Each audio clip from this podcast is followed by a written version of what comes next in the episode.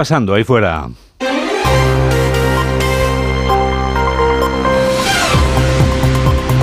Onda Cero. Noticias fin de semana. Juan Diego Guerrero.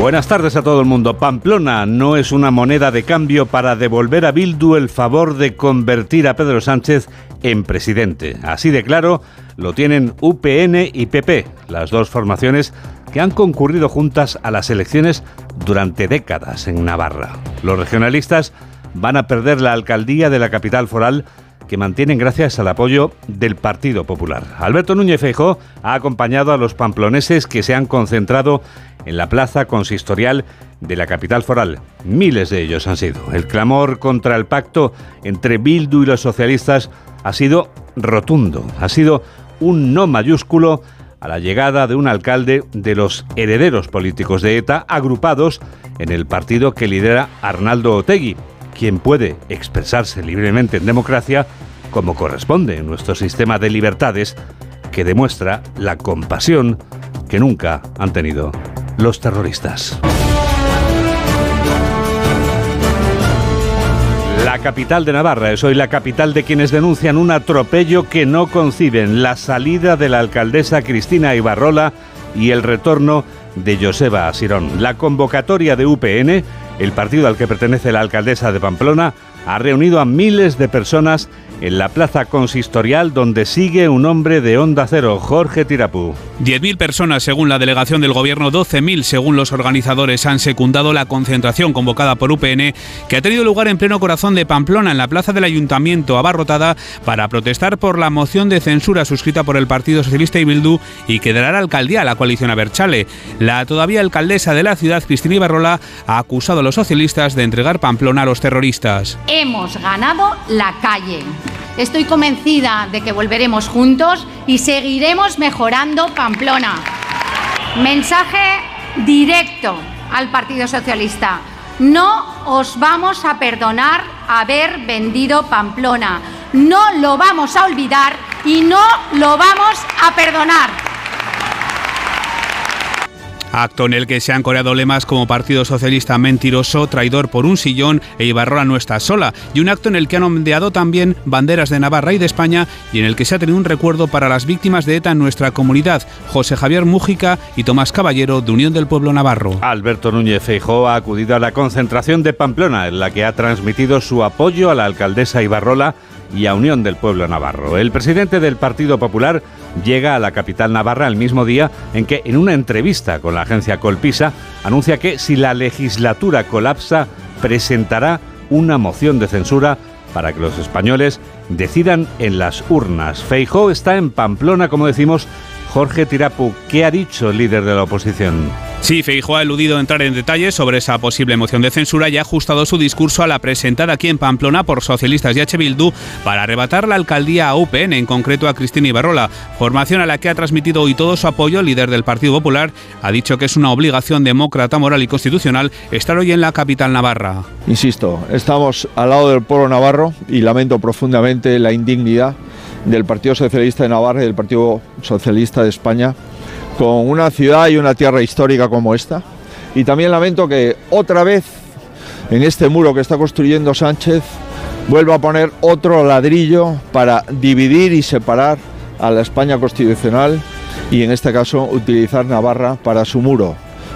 Feijóo ha afirmado que la primera factura es entregar la ciudad de Pamplona a Bildu y la última mentira es negar e insistir en que el Partido Socialista nunca pactaría con la coalición Aberchale. El líder popular ha estado acompañado por varios dirigentes regionales del Partido Popular. Desde la plaza consistorial de Pamplona ha informado Jorge Tirapú. La vicepresidenta Nadia Calviño hace hoy campaña en su tierra para las próximas elecciones gallegas, pero ¿Habrá dicho algo de la concentración de Pamplona? ¿Y Santos Cerdán, ese hombre que desde la foto bajo el cuadro de las urnas debe de ser uno de los mayores consumidores de Almax para el tratamiento sintomático de la acidez y el ardor de estómago? La respuesta a la segunda pregunta es no. La respuesta a la primera es la misma, no. Pero hablan de la reunión que tienen pendiente en Moncloa el presidente y el líder de la oposición. Nos lo cuenta Carmen Sabido. El líder de la oposición da la callada por respuesta y esta actitud ha sido duramente criticada por la vicepresidenta Calviño, que le recuerda a Núñez Feijóo que es de primero de democracia acudir a la Moncloa cuando te llama el presidente de tu país. Cuando el presidente del gobierno llama a alguien para que venga a la Moncloa, se va. Y el señor Feijóo ya está llegando tarde. Y es de primero de democracia y es de primero de educación. El presidente del gobierno llama a la Moncloa y se va. Y se responde cuando el presidente del gobierno, Pedro Sánchez, tiende la mano para tratar de pasar de la confrontación al diálogo, que es lo que España necesita. Los socialistas instan a Feijóo a que, debe, a que deje de dar excusas de mal pagador y que decida si está dispuesto a llegar a acuerdos que sean productivos para España o si bien se abonará al berrinche. El secretario de organización, Santos Cerdán, piensa que Feijóo está demostrando su incapacidad para gobernar. Con sillas vacías, como estamos viendo ahora, que eh, no se quiere reunir Feijóo con el presidente. Lo único que se evidencia el señor Feijóo es su incapacidad. El señor Feijóo tiene que ser capaz de ofrecer algo más que una silla vacía a los españoles. La fecha sigue en el aire a la espera de este miércoles que tendrá lugar en el Congreso la primera sesión de control en la que Feijóo preguntará a Sánchez será el primer cara a cara tras la formación de gobierno. Y ahora otros mundos, porque hay otros mundos, pero están en este. Ejemplo, el mundo en que Laura Borrás, condenada a cuatro años y medio de cárcel y trece de inhabilitación, juzga a los jueces. La presidenta de Junts, el mismo partido que lidera un presidente, expresidente, mejor dicho, a la fuga, ese partido considera que su portavoz en el Congreso fue timorata al enumerar a los integrantes de la Judicatura y de los medios de comunicación que merecen estar en la lista negra de los represaliados. Desde la redacción de Un Acero en Cataluña, Jaume Mas. La presidenta de Junts per Cataluña, Laura Borràs, añade más leña al fuego y asegura que Miriam Nugueras se quedó corta señalando a varios jueces con nombre y apellidos por practicar lofer. Borràs ha asegurado en una entrevista en el diario Ara que es inaceptable que exista una cúpula judicial caducada y que la lista de jueces corruptos es muy larga. Esta semana, Justo esta semana ha sido noticia la cúpula del Poder Judicial, sobre todo porque les preocupa mucho que digamos nombres de determinados jueces. Lo hizo nuestra portavoz y se quedó corta porque, por desgracia, la lista es muy larga. Es muy, muy larga. Borras también ha insistido que la reunión entre Sánchez y Puigdemont está cerrada y con fecha y que en ella se trabajará para encontrar una resolución al conflicto entre Cataluña y el resto de España. España puede no salir de su asombro al escuchar a Gabriel Gabriel Rufián, que sorprende hoy en el diario El País. El portavoz de Esquerra en el Congreso hace amigos en Junts y le desea lo mejor. En concreto, vaticina que el futuro que le espera es convertirse en el nuevo Ciudadanos. Quizá Junts es el nuevo Ciudadanos. O sea, Junts eh, quizá eh, quiera eh, balancear la legislatura hacia unos planteamientos más conservadores creo que, es bueno, creo que, que, gente tan diferente esté, repito, en la senda de la negociación, incluido Junts, después de tanto tiempo. Eso es bueno ahora, evidentemente, pues a la hora de mejorar la ley de vivienda, por poner un ejemplo, o a la hora de derogar de una vez por todas la ley Mordaza, pues habrá dificultades. 2 y 10, 1 y 10 en Canarias. Noticias fin de semana. Juan Diego Guerrero.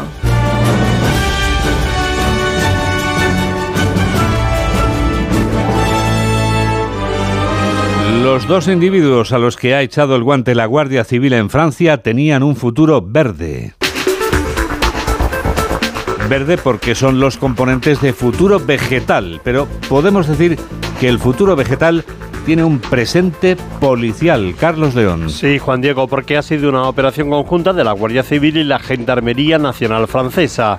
En la publicación que Futuro Vegetal hizo en su página web, enmarcaron dicha acción dentro de la nueva estrategia presentada por la organización para el curso 2023-2024.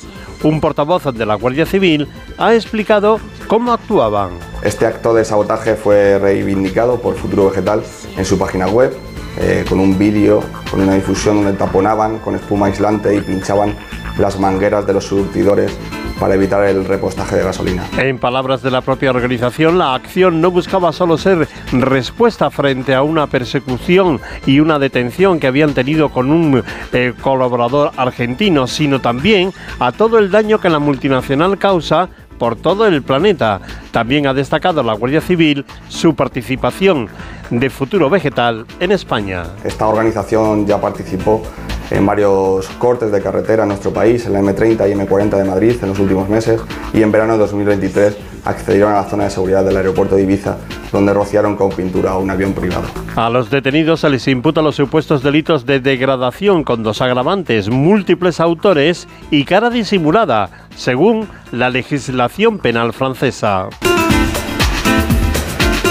40 años. Este domingo se cumplen 40 años de un incendio que se llevó la vida de más de 80 jóvenes en Madrid.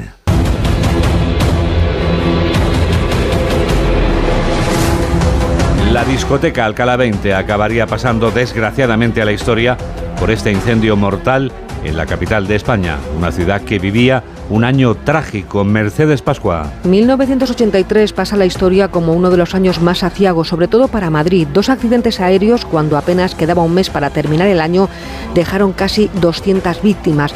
Pero quedaba el incendio de Alcalá 20, de la discoteca, con 81 fallecidos. El humo se ha empezado a espesar de tal manera que no se podía respirar ni, se podía ver ni a un metro, ¿no?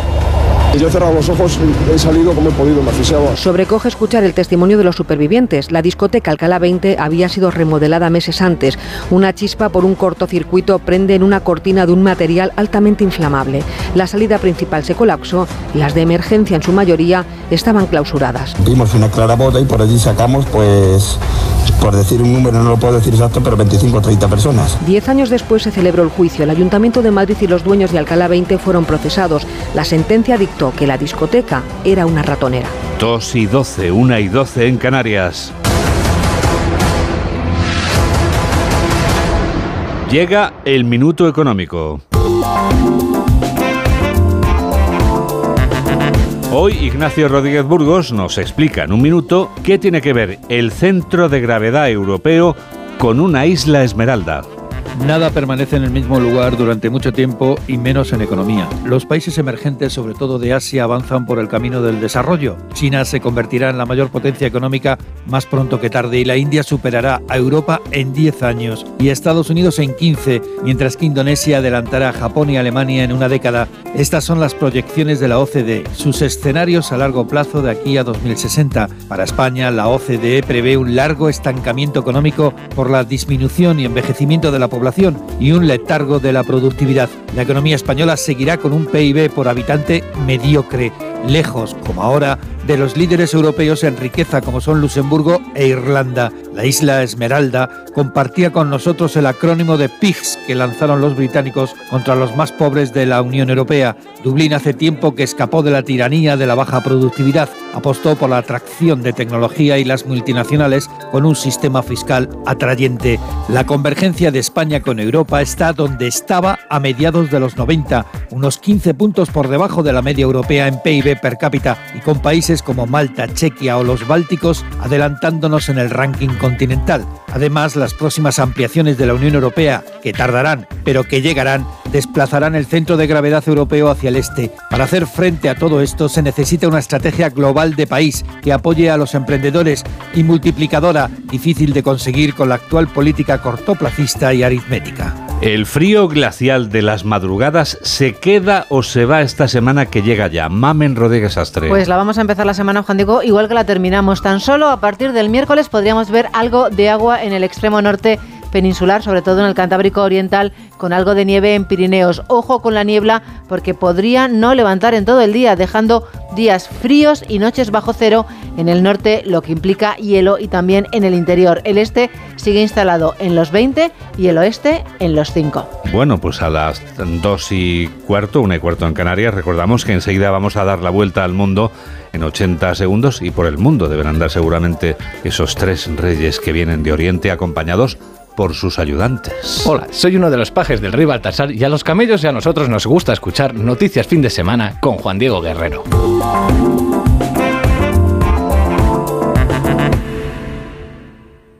¿Tu hijo saca malas notas? ¿Se despista con facilidad? Prueba con The Memory Studio. The Memory contiene vitamina B5 que contribuye al rendimiento intelectual normal. Para exámenes, The Memory Studio, de Pharma OTC.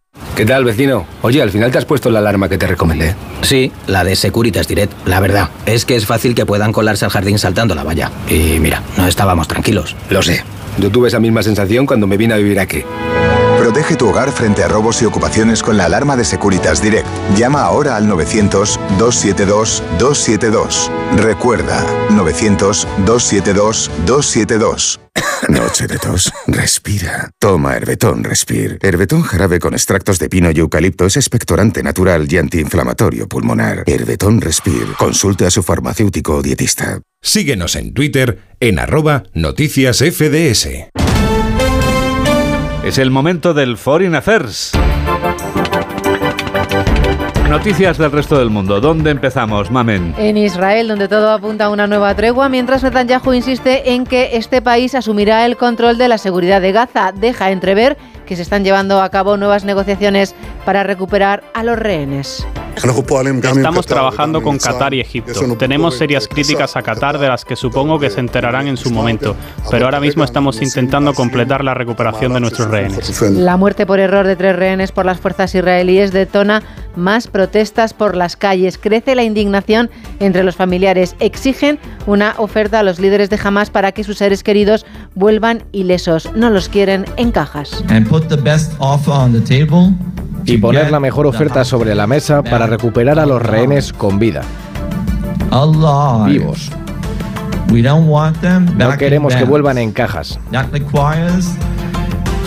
Eso requiere que actuemos ahora. No tenemos tiempo. Eso dice mi reloj que llevé a Estados Unidos a muchas reuniones. No tenemos tiempo. No hay tiempo. Exigen además información por parte del gobierno. No quieren líneas rojas.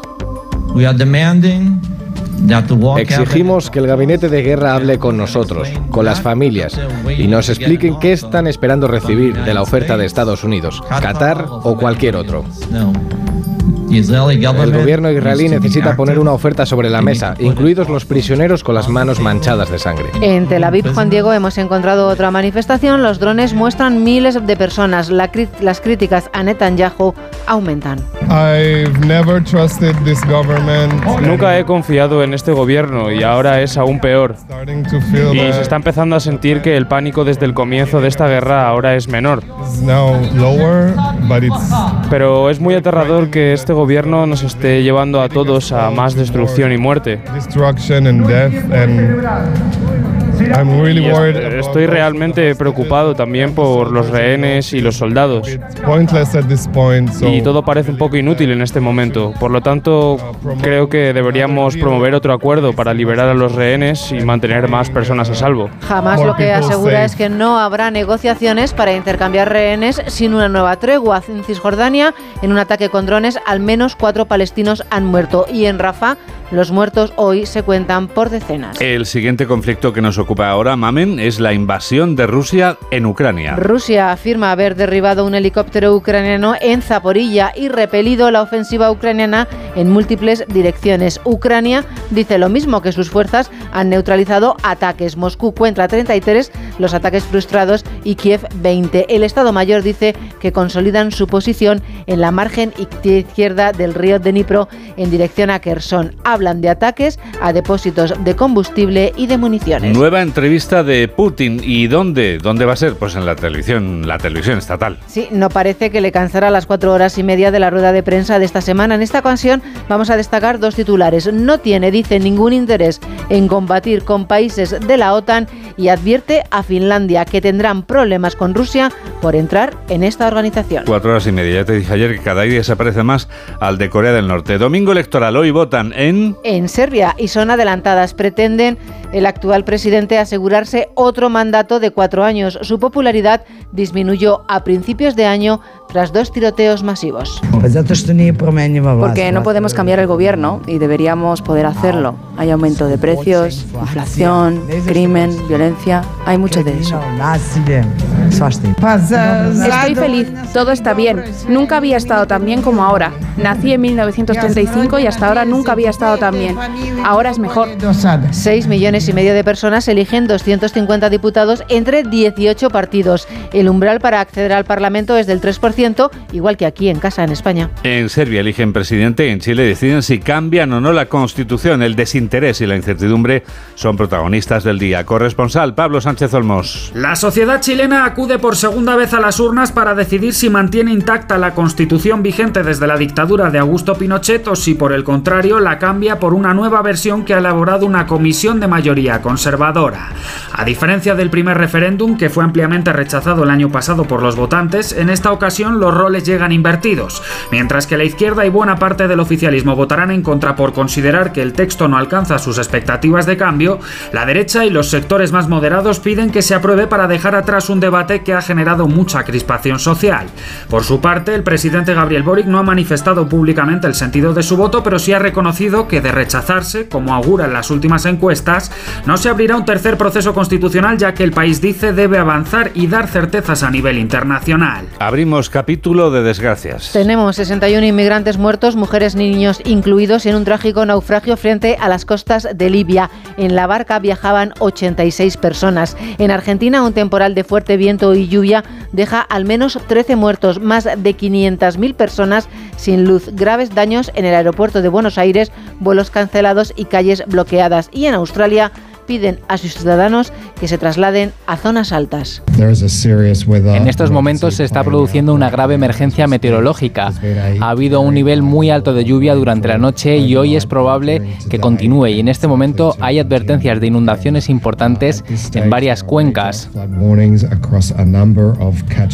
El aeropuerto de Cairns acaba de cerrar. Se espera que haya inundaciones que excedan el nivel de inundación de 1977. Las inundaciones alcanzan los 1.200 kilómetros. Nos despedimos soplando velas. El Papa Francisco cumple 87 años, el mismo, la misma semana en la que anuncia que no piensa renunciar y que no quiere ser enterrado en el Vaticano bajo el sillón de Pedro, corresponsal de Onda Cero en Italia, Darío Menor. El Papa Francisco ha decidido celebrar los 87 años que cumple hoy recibiendo en el aula Pablo VI del Vaticano a un grupo de 200 familias de niños ingresados en un hospital infantil de Roma. Luego el pontífice ha dirigido el habitual rezo del Ángelus del domingo desde la ventana de su estudio en el Palacio Apostólico. Per favore, non dimenticatevi di pregare. Buen pranzo y arrivederci. Jorge Mario Bergoglio ha vuelto a exigir la paz en Tierra Santa, invitando además a los fieles a que recen por él. Este cumpleaños llega pocos días después de que confesara que le gustaría ser enterrado en la Basílica Romana de Santa María la Mayor y no en el Vaticano, dejando además claro que pese a sus problemas de salud no tiene por el momento intención alguna de renunciar al pontificado. En marzo se cumplirán 11 años desde que fue elegido como obispo de Roma. Ha sido un resumen de Mamen Rodríguez Astre. Hola, soy Santa Claus y yo también escucho noticias fin de semana de Onda Cero con Juan Diego Guerrero. ¿Se acabó el fin de semana? Tranquilo, toma Ansiomet. Ansiomet con triptófano y asuaganda te ayuda en situaciones de estrés. Y ahora también Ansiomet Autoestima, de Pharma OTC una serie original de A3 Player. ¿Se acuerdan de la película esta de Vestida de Azul? Es que eso hace tanto tiempo. Después de Veneno... Sé que hay una historia ahí. Vuelve el fenómeno internacional. Tú estás dando voz a mucha gente que nunca la tuvo, cariño. Vestidas de Azul, una continuación de Veneno. Ya disponible solo en A3 Player. Con motivo del estreno de Vestidas de Azul, ella es la Veneno. Disfruta gratis de Veneno durante tiempo limitado solo en A3 Player. Síguenos en Facebook en Noticias Fin de Semana Onda Cero.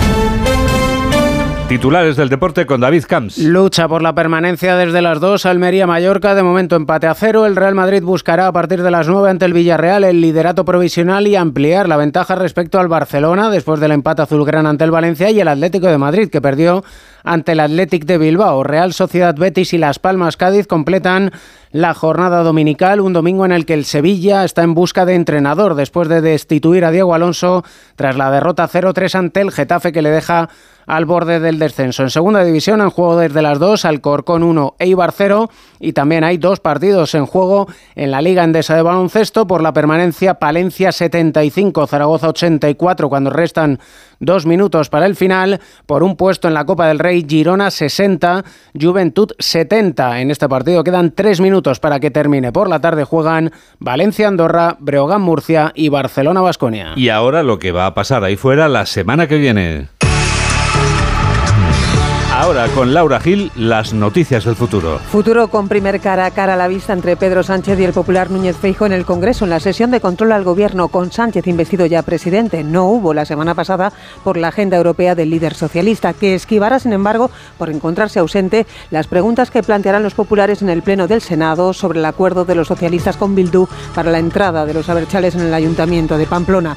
Habrá también el jueves pleno del Consejo General del Poder Judicial, a petición de los vocales conservadores, para estudiar la legalidad de las comisiones de investigación parlamentarias para detectar supuestos casos de lawfare. Más citas de peso en este último tramo del año. El encuentro mañana lunes de la vicepresidenta Calviño con la banca, tras su polémica con Yolanda Díaz al discrepar sobre si mantienen o no el impuesto al sector.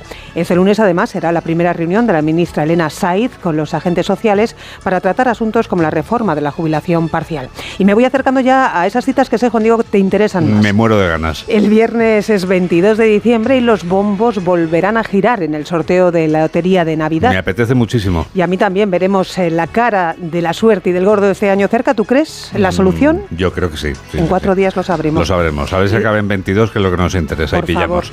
Y después de la lotería, cuenta para llegar, cuenta atrás para llegar al 24 de diciembre, el próximo domingo, cuando celebraremos la tradicional Nochebuena, para cerrar te cuento los dos días internacionales que más me han llamado la atención. Mañana lunes el Día del Migrante y el domingo un postre, el Día Mundial de las Natillas. Por cierto, el miércoles 21 comienza oficialmente el invierno. El Día Mundial de las Natillas en Nochebuena. Anda, que para arreglarlo del todo. bueno, dulce.